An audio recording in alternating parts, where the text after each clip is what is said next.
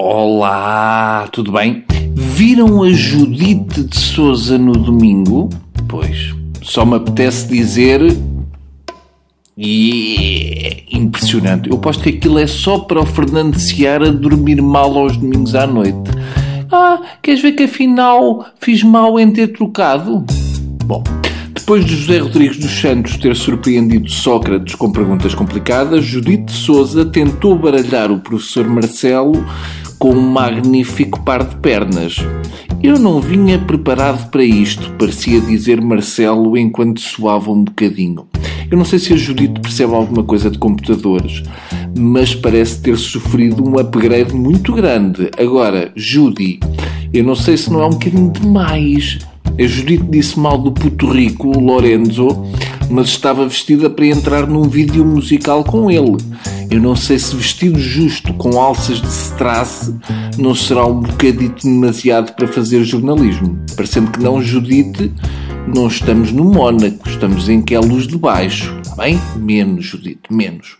Hoje vou dedicar o tempo que resta ao pai do nosso mais que tudo, o pai do Pedro Passos Coelho, o doutor António Coelho, deu uma entrevista onde, entre outras coisas, diz que o 25 de Abril até teve coisas fantásticas, no entanto, lamenta que não se tenha conseguido aproveitar o que estava bem antes e afirmou que não se revê neste Portugal. O pai do Passos queria voltar a ter polícias sinaleiros. Cada vez que o pai do primeiro-ministro abre a boca, percebemos que lá em casa ainda estamos em 73. O doutor António fala da paz e boa vida que havia em Luanda até vir aquela coisa da descolonização estragar aquilo tudo. O pai do Passos e daqueles que ficaram na descolonização. E dos que compram livros de fotos de Luanda nos anos 60, 70 no Natal.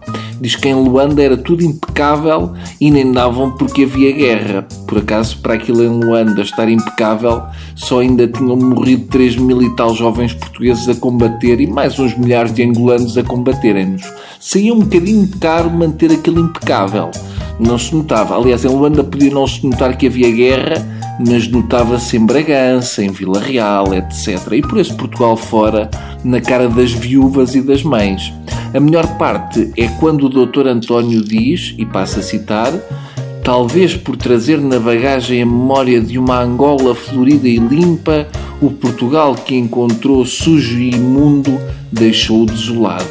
Fez-lhe confusão as pessoas mal vestidas e de barba por fazer e a alegria que não parecia natural. Barbudos com uma alegria que não parecia natural.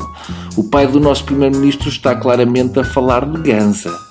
O que demonstra que ele nunca percebeu o que se passava em Angola porque as pessoas só ficavam com essa alegria pouco natural depois da malta que veio de lá lhes ter vendido a erva que vinha das colónias. Dr. António não sabe, mas essa alegria pouco natural veio no barco com ele para cá.